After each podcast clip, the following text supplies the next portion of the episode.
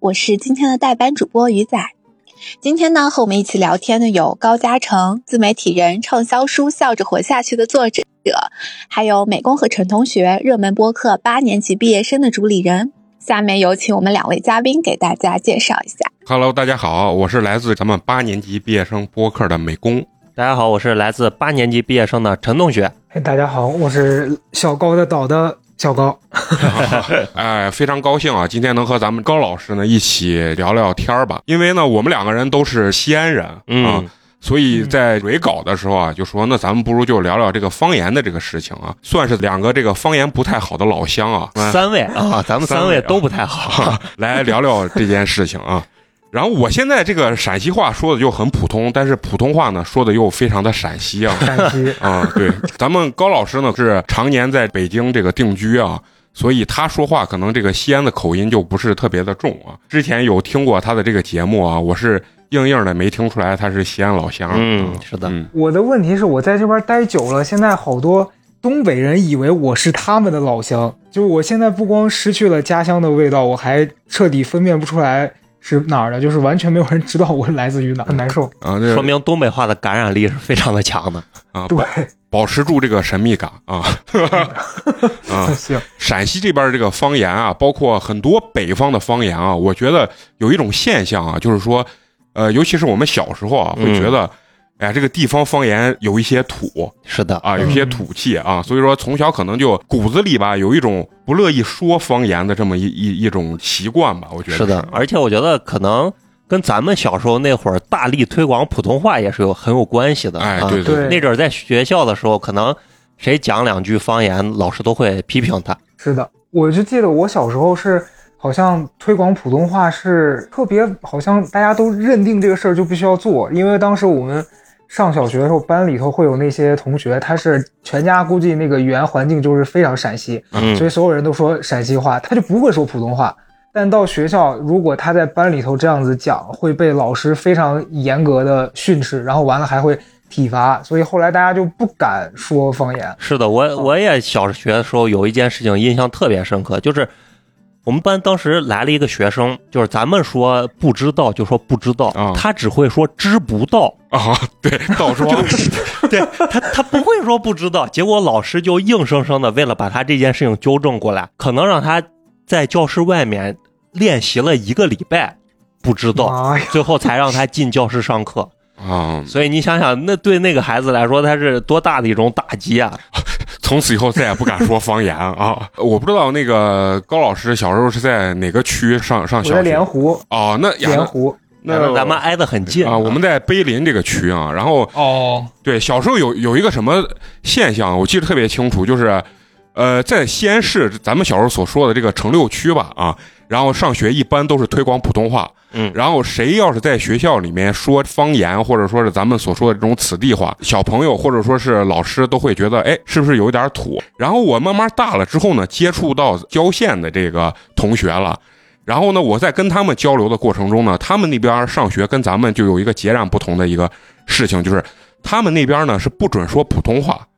就说，如果你一说普通话的话，他们觉得你在当地是装逼啊。其实你现在有的时候回到那个村儿里面或乡里面，其实也有这种。你你要敢跟人家说普通话，人家就说你装啥装？去了几天大城市，不知道自己是谁了。对，小时候就会有有一种这样子一种感觉，就是咱们在上学的时候，可能就是不太说这些方言。而且我我那个时候我初中吧，还有一件事是。当时我在那个十中，我不知道你们知不知道那个学校。当年我上学的时候，那边治安啥的就不是特别好。道北吗？对对 对，对，你说出这俩字儿，就证明你你知道 那个环境。是的，老陕西，老陕西嗯，对我那些同学们，就是只要说陕西话的，都是在外头混的，然后他们就会打架呀，干嘛的。你像我这种说普通话的，就会被归类为学习好的。其实我学习也不好，但是他们就觉得你不说陕西话，你就是。乖小孩儿，然后你就会挨欺负哦。咱们三个统称为就是还是都是学习好的孩子 啊。那高老师为啥小的时候不太说这个陕西话？是家里没这个环境，还是？呃，我家环境可太有了。我家我家是这样的，我爸这一派就我爸我爷他们是说陕西话，然后我爷我奶因为是陕北人，所以他们的口音还有点陕北，哦哦，然后我妈是河南人，这所以家 家你家里家太语言环境 太西安了，对 对对，对极为混乱，你知道吧？所以我在中间我就硬说普通话，我就觉得我跟你们不一样。哎呀，反正你一说到家庭这个说陕西话，这个就是我跟你这个情况也有点一样。我妈这边呢都是说普通话会比较多一点，嗯但是我爸呢是自以为自己说的是普通话，实际上说的是陕西话啊。然后等于他从小到大就没有说过普通话，而且我记着他特别有意思，就是同事之间打招呼就会问他，就是呃你今儿吃了啥了？然后他就给别人回答我吃的稀饭馍，就是稀饭馍，你知道吗？然后，但是实际上他今天吃的，比如说就是米饭炒菜，别人问他，他也会说啊，我吃的稀饭馍。然后我们就问他，就是你吃的明明是米饭炒菜，为什么你要给人家说你吃的是稀饭馍？我爸就会说，哎呀，我要给他说我吃的是米饭炒菜，他还得问我到底炒的是啥菜，我太累了，我不想给他说炒的是啥菜，所以我就给他说是稀饭馍啊，对，一个省事儿的回答。对，就是这样。然后我所处到的这个环境就是。一边是普通话，一边是陕西话比较浓重的这个这个环境嘛。但是说实话，我从小也以为我爸说的是普通话，就是没有这个意识，你知道吗？然后在在学校里面呢，可能就是跟同学之间也不太会说到陕西话吧。嗯，就是除了咱们就说打架啊、骂人的时候，骂人的时候是主要的，对，是非常主要的一件事情。感觉这个陕西话骂人这块儿是非常的铿锵有力。是的，是的，啊、而且我跟我很多这个外地的这个同学啊有过交流，他们会认为西安的女孩都特别的生猛啊，就是不知道你高老师刚去这个外地的时候，就别人有没有就是说觉得你说陕西话代表一种特别特别凶、特别猛的那种感觉？我说陕西话，因为没有那个气势，所以他们顶多觉得好好笑，他们不会觉得我很凶。后来我跟他们普及了一些，比如说我在抖音上会看到一些就是陕西话说的特别本土的那些女孩，我在给他们看。啊，他们看就会说：“哎呦，怎么跟我理解的不一样？这不是佟湘玉说的那种。嗯啊，对对对他们，你说的可能就像佟湘玉，嗯，我错了，我真的错了，我就不应该嫁过来。而对，而且还有一点，我觉得一个省吧，它的方言其实有多种多样。然后陕西就像咱们可能就分陕北，然后像咱们关中还有陕南南啊。然后实际上很多朋友是分不清西安说的这种此地话和陕北话的这种区别。嗯我觉得你在家里可能就是也有一定陕北话的这个基因，是不是？你的朋友其实也分不清这种陕北话跟关中话的这个区别啊。对，就包括我那会儿，其实我我是每天听他们说，我就像你刚刚讲说你爸那个状况一样，就他我会觉得那个东西我听得很懂，然后我觉得大家也应该能听懂，嗯我就默认那其实是一种普通话。但其实后来我每个同学到我家都说你爷你奶稍微有一点听不太懂，我就会觉得这你们听不懂，就就是 已经这样了。觉得你装逼呢？啊而且说到这个方言土的这个事情啊，陕北话我觉得是一个特例，就是小时候可能有一很短的一段时间会觉得陕北话啊、非常土，但是呢，慢慢的随着我记着我上呀可能初中、高中这个时间段的时候，陕北话就变成了一个贵族的一个方言。是的，对因为那会儿就是谣言，陕北人来西安买房都是一次买一溜儿啊，一溜按溜 买房这种我我甚至我大学毕业的时候，不是我在西安工作过一年嘛，啊然后当时我隔壁那个工位上坐了一个男孩，那男孩每天就不跟人说话，然后看着就很很冷漠，然后又很高贵的那个样子。然后后来第一次他跟我说话的时候，我听到他是陕北口音，我就真的看不起我们。啊！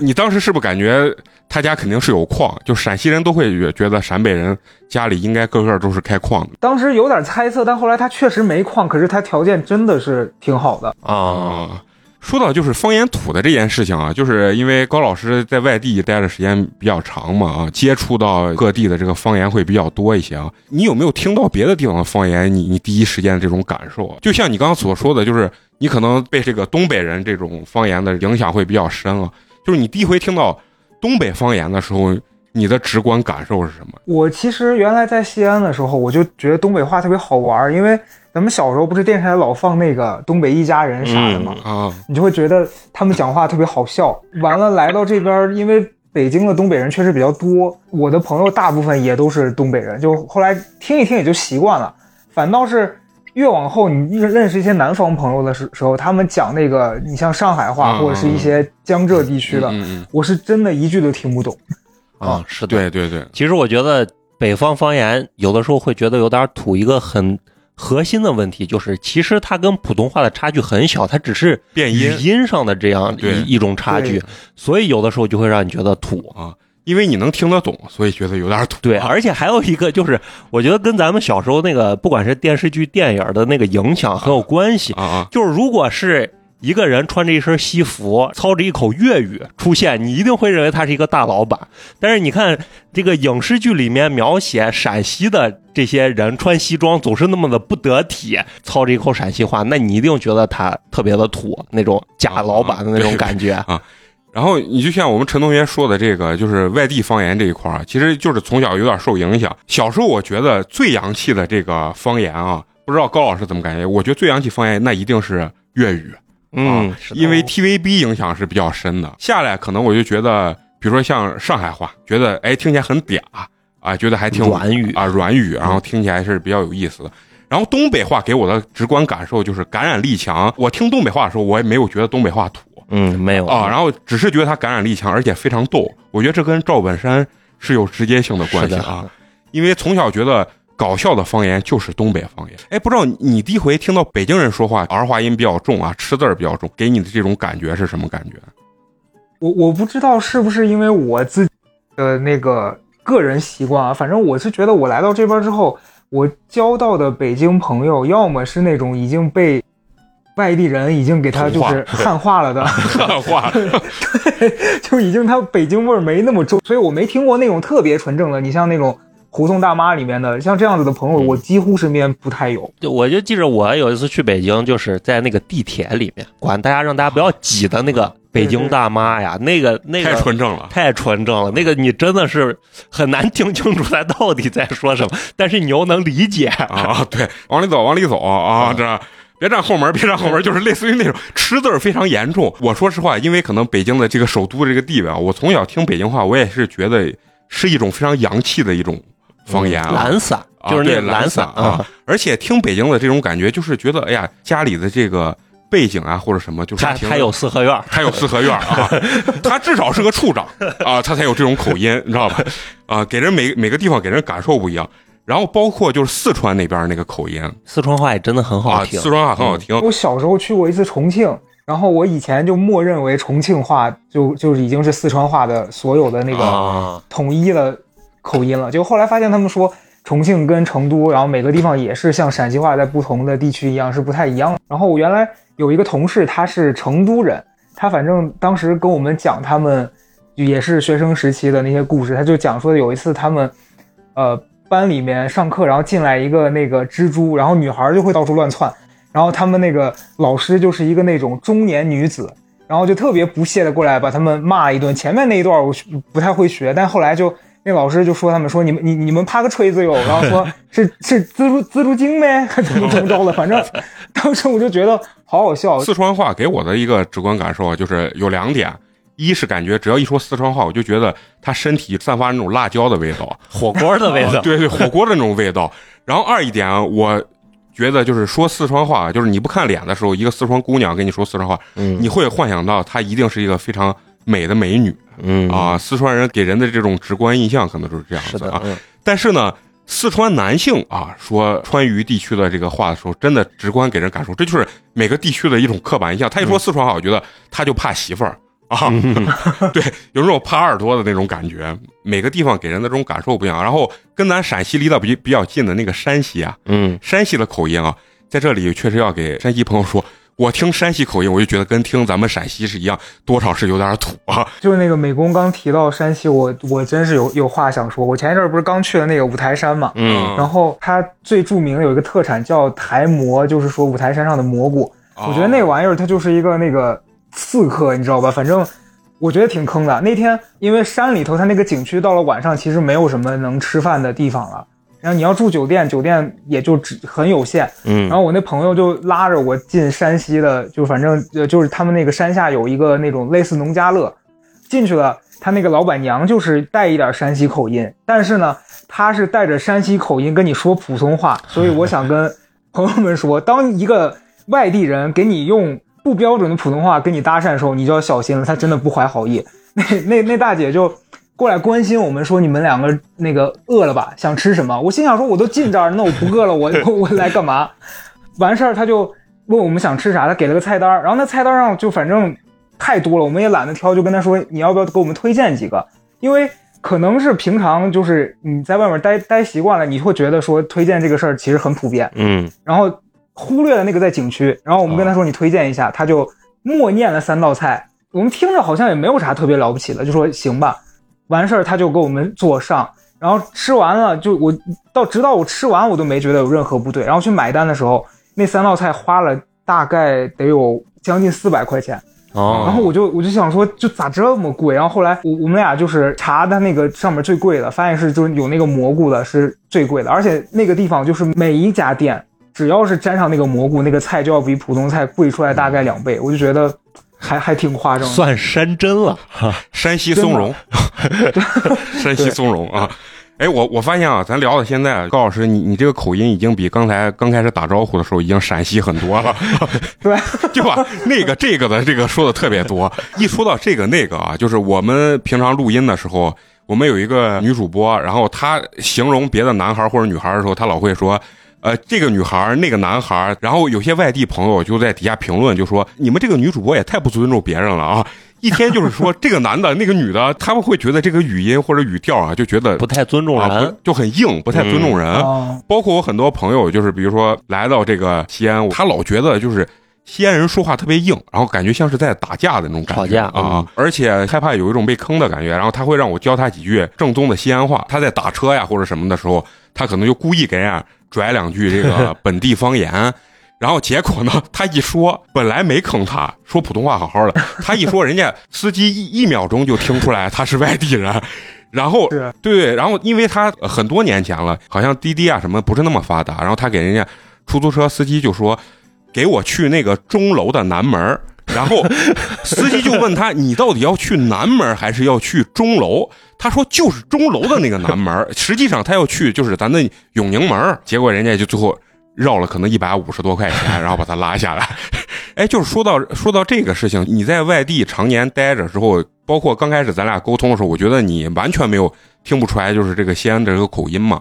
然后你常人回来之后，你有没有被这些人当成一个外地游客的，有一些吃亏的事情？我经常，我经我是因为我前段时间才刚回家嘛，然后那天回去就在那个高铁那个北客站，我就已经有点忘了咱们那儿车特别喜欢搞那个拼车。嗯对对然后下车之后，不是会有一一堆人乌泱乌泱涌上来问你那个揍不揍，揍不揍？嗯本来平常不下雨，我可能也就出去打个车，但那天我想说，那这这都到跟前了，你就不然问一下。然后我一问他，他就跟我说必须拼够四个人。就我家其实离那个哦北客站的距离，打车也就二十来块钱吧。对对对，他就是非得要拼四个人。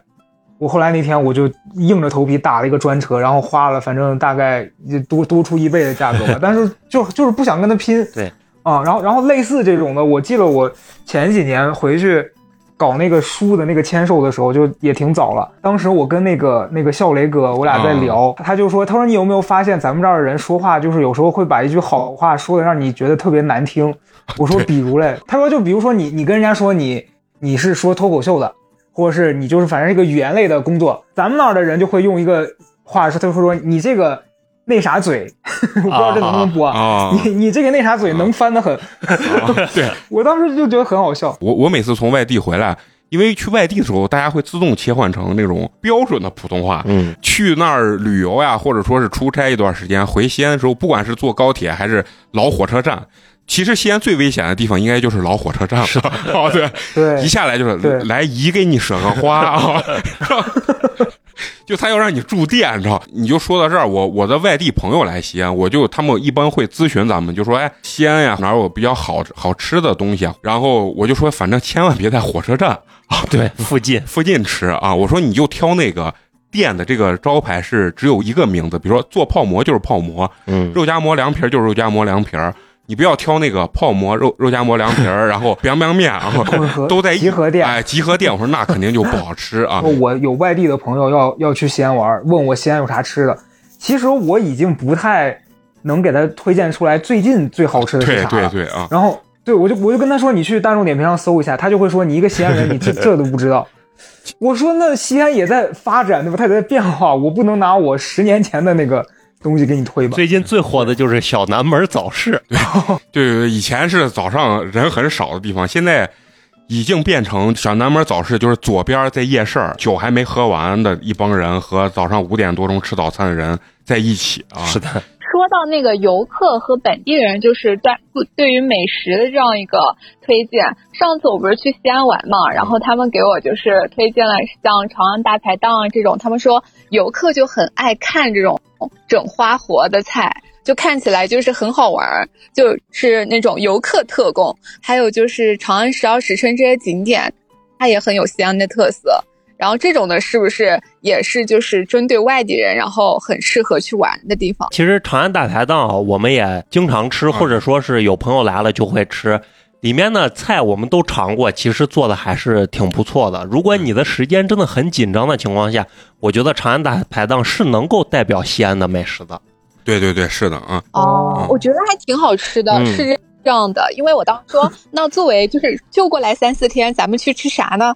然后他们就推荐了这些。那我真的，我真的生气了。我现在回去，我的朋友都不带我去这种地方。你知道，我回去，我同学带我去的是那个福苗小骆驼，我真的要气死了。而且你你就说、呃、推荐这件事情啊，就是甭说你常年在外地的这种人，就是其实我跟陈同学在本地啊，这两年玩的或者是好吃的东西跟前两年也不一样。你说长安十二时辰也是这两年慢慢兴起的一些东西。是的，嗯陕西其实，在我们心中啊，就是之前是觉得没有什么菜的啊，嗯，然后但是这两年也慢慢发展出一些陕派的新菜啊，对，其实味道也是还可以的，嗯包括玩的地方。以前朋友来，我可能给人家说去那个新庆宫，然后人家说这是啥地方，我我就会给人家说这是咱杨贵妃原来发的地方啊。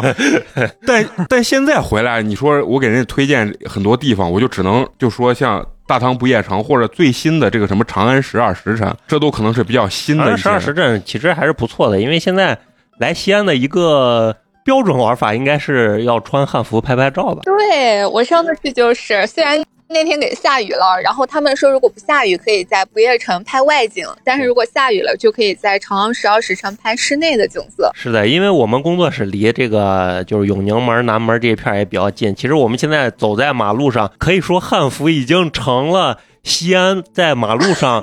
的一种正常着装，嗯一点儿都不奇怪了。是的对啊，我回去我也发现了，就是说到这儿，想问高老师，你在外地啊很多年，比如说你在外地听到了有西安口音的这些乡党啊，然后突然在你身边哎说了一句这个陕西话，或者你一听他口音就是有浓重的西安口音的这种人，你你你现在会觉得是一个非常亲切的一个状态吗？会真的会。我我刚来的时候，因为其实我那会儿来北京的时候，我认识的朋友不多。然后那个时候我工作的时候，公司有一个类似是一个比较高级别的领导吧，然后他给人的那个形象就感觉是好像很难亲近，然后也也不太会跟我们笑啊什么的。然后有一天我听他在骂另外一个女孩儿，但他也不是那种很凶的骂，他是那种就是有点儿就是说你怎么这么笨，连这事儿你都弄不好。然后他当时的说法是说，你看你怎么这么燃呢？然后我当时听到听到燃，我就我就说，哎，这个人应该是个西安人吧。然后后来一聊他是西安的，我说啊，我说你刚讲那个燃的时候，我就觉得很亲切。啊，是然后后来我发现，当时我在这边，大家听我讲普通话，但是因为我刚来的时候，所有人一听我说话，就还是能听得出来我是从西安来的嘛，嗯因为可能陕普会重一点。对对对，嗯啊，然后他们如果也是西安来的，就他们会有一种觉得哦，你你很亲切，因为我一听你的口音，你就是跟我一个来自同一个地方。而且陕普，我觉得很神奇的一点是，咱们应该都是不自知自己在讲陕普。对对是啊。对，而且这个口音你自己听完以后，你确实有西安话，但是还是感受不出来为啥它跟普通话有区别我觉得可能还是跟个别的用词是很有关系？对，啥啊啊，那个呀，怎么的？而且苗苗每次打字第一个字都是呢，然后我会模仿他说话。对对对对啊，请请呼唤我节目里的名字叫美工 我刚才愣了一下，啊。说到这儿，我记着之前我跟那个高老师对的时候，他说有听过咱们一期节目，嗯，就是你当时第一下听见我们的这个节目的时候，你是一下就反应过来，就说这几个人肯定是西安的。我我反正听了一阵儿，大概几分钟吧，因为一开始是那期的内容，我就我觉得挺吸引，嗯就讲那个银行的那、嗯那一期嘛。然后应该就是听听美工的声音嘛。我当时觉得这个人讲话口音就是似曾相识，感觉一定是 我在哪儿听过这个。包括你们节目里面应该也有人说了一些就是那个家乡的口头禅，嗯我说哦，就就确定是一几个西安人一块儿家乡的单字口头禅是吧？对 对，啊，那期没胡说，那期底下评论啊骂没了，骂骂惨了，说你们说话太脏了。实际上，这有些事情就是在本地来说，就是一个口头禅，很正常啊。对我基本上除了听你们讲，就像你们这几个聚在一起这样的聊天的氛围，我除了回家，基本上在外面现在很难跟一群人还这样子聊天。嗯嗯嗯因为以前的同学呀、啥，他们就是平常能真的见着面的机会也很少。发现大家现在变得很内敛，就喜欢打字儿，不喜欢发语音，然后啊，永远就是在一个群里面，你看到就是这个头像飘出来一段文字，文字然后他们也不跟你说话。嗯，啊，那那你要说到这儿，那跟我还是不太一样。美工是特别喜欢发六十秒长语音的人，是他们最讨厌的那种行为啊、真的，我每次看他的消息都是转文字，我从来都不听行。行，啊！你你也不用因为我说我想听，你就中间开始发发语音、啊，哎，那不会，还是那不会打字吗？，那就说到那个刚刚你说的那个“燃”的那个口头禅啊，其实我就想到。陕西其实有好多这种口头禅，就是一秒就会让你觉得，哎，我就回到了这种陕西的这种感觉。嗯，就包括这个“燃”这个字儿啊，是西安特别独有的一个一个口头禅。就是你在别的地方，现在这个“燃”可能就说非常的，就是有激情或者怎么样，就说啊，这个人特别燃啊 火字旁的燃，啊，对。对，然后你只要给西安人一说“燃”，别人就知道不太清楚，脑子里跟浆糊一样，是这样子啊。然后西安还有喜欢用什么？喜喜欢用“弄”，啊，就是万事儿就皆可弄，啊，然后完弄碗面。啊，就是吃碗面，听起来确实是 特别用劲儿的那那种陕西方言跟口头禅。然后我的外地朋友刚才我说的，就是尤其是北京的朋友比较多。然后他说，西安的女娃都特别猛，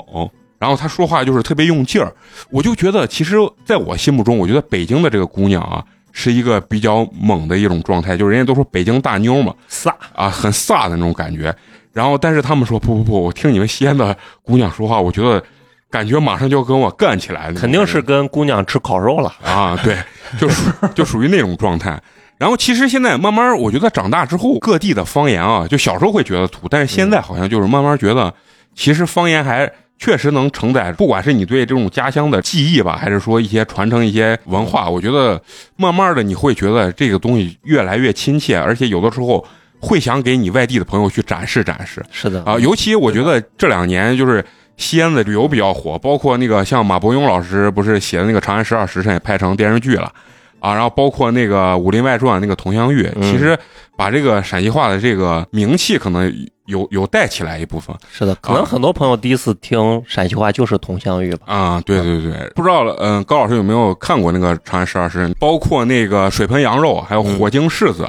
啊！自从那个电视剧拍完以后，在西安这这个东西都非常火。我们很多嘉宾啊来西安之后，就要点名说吃吃水盆羊肉，嗯啊，就是说他想哦看看那个馍夹肉，包括那个配着汤到底是怎么吃的那种状态啊，就想学电视剧里面那种状态。你说到这个，我刚想起来一个事儿，就是因为这个电视剧对对他们的影响，他们就会觉得好像这个东西是一直以来西安，包括整个陕西都有的。然后那会儿，因为西贝这个店不是在北京开了很久了嘛？对对对，然后他们就会默认为这个东西从西安开出来的，好像西安满街都是这个店，卖的贵也好，或者是它那个不好吃了或怎么样，他就会就我会有这边的朋友问我说说你们西安这个品牌怎么这么不好吃？啊 我就每次都要解释一遍，那个并不是跟西安没啥 关系。开出来的，对对我我们觉得也很贵啊，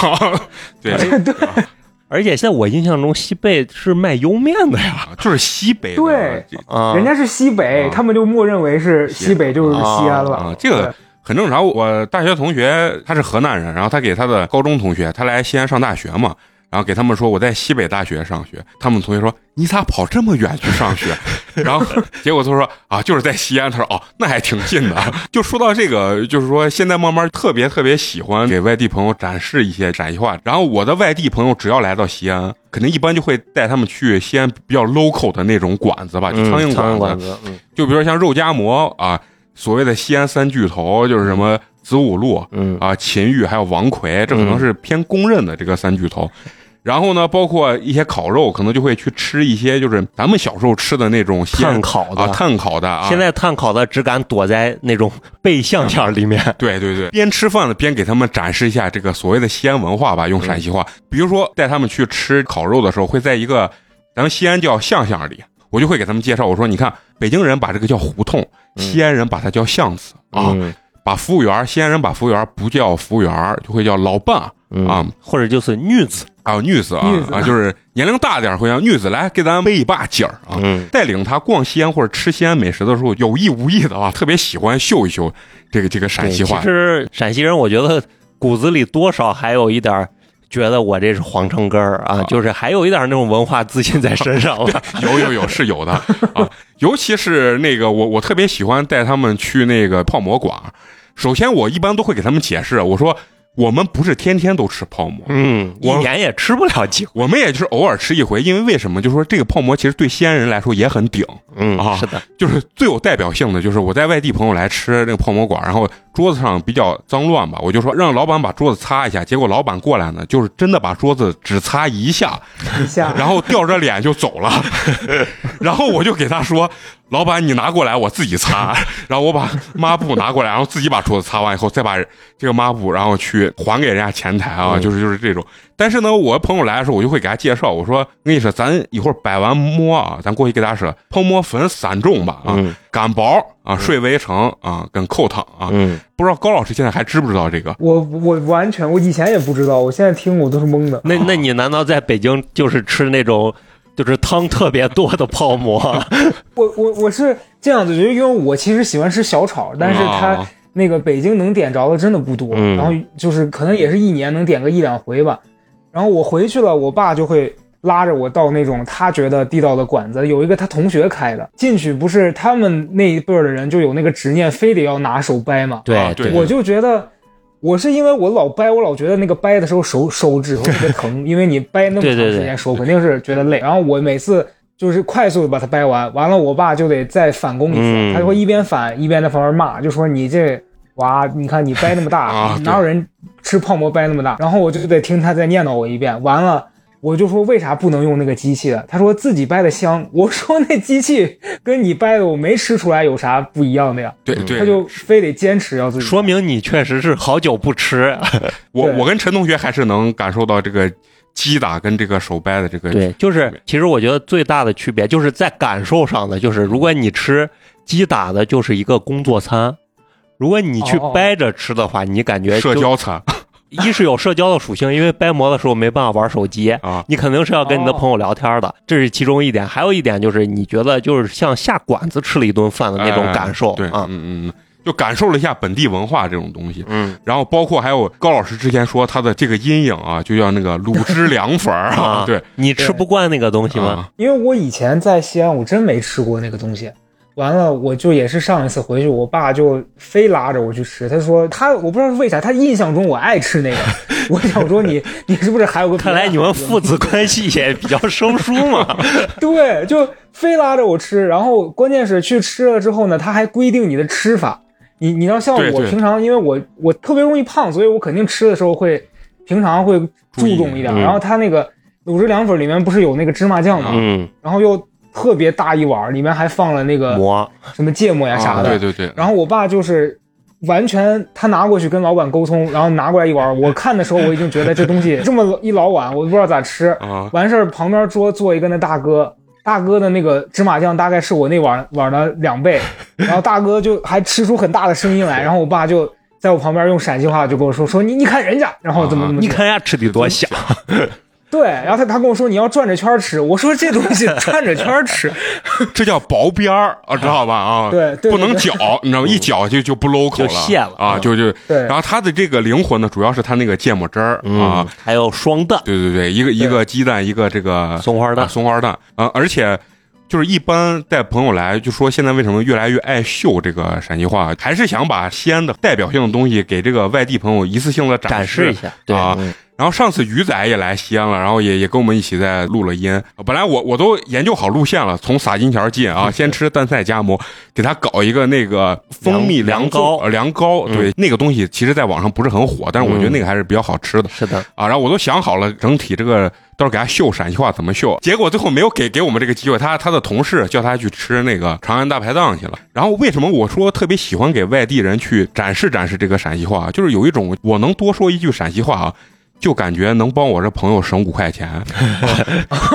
就是觉得把那个本地的文化或者自身的这个在自己的家乡的 local 的这种感觉，可能展示的更淋漓尽致嘛，给人这就是这块也要给咱们听众朋友说一下，西安在这些年这些宰客的行为其实几乎已经没有了啊对这还是应该说是起码的十年前、十几年前吧，会有这些宰客的现象。嗯，而且像美工刚说的，想展示这种陕西话，我觉得更多的是西安这两年旅游也比较火吧，然后西安也算是一个旅游城市。西安人还是有那种要维护好我们这个地方的，每个人可能心里都有这么一点这个感觉，嗯，所以嗯还是挺想让外地的朋友吃好玩好的。对。包括在抖音上不是特别火嘛，就是外地朋友在抱怨嘛，嗯。然后西安人都会在底下留言说啊，嗯。这次招待不周，下次继续来。就是给他说回民街不要从鼓楼进啊，对，那儿的面确实就是二三十。我也发现这个了，就是感觉好像原来我上大学的时候，你那会儿你要看着网上有人说啊，这个西安宰客呀啥的，底下人可能回复都会冲一点，嗯，就就是那种你爱来不来这种。那现在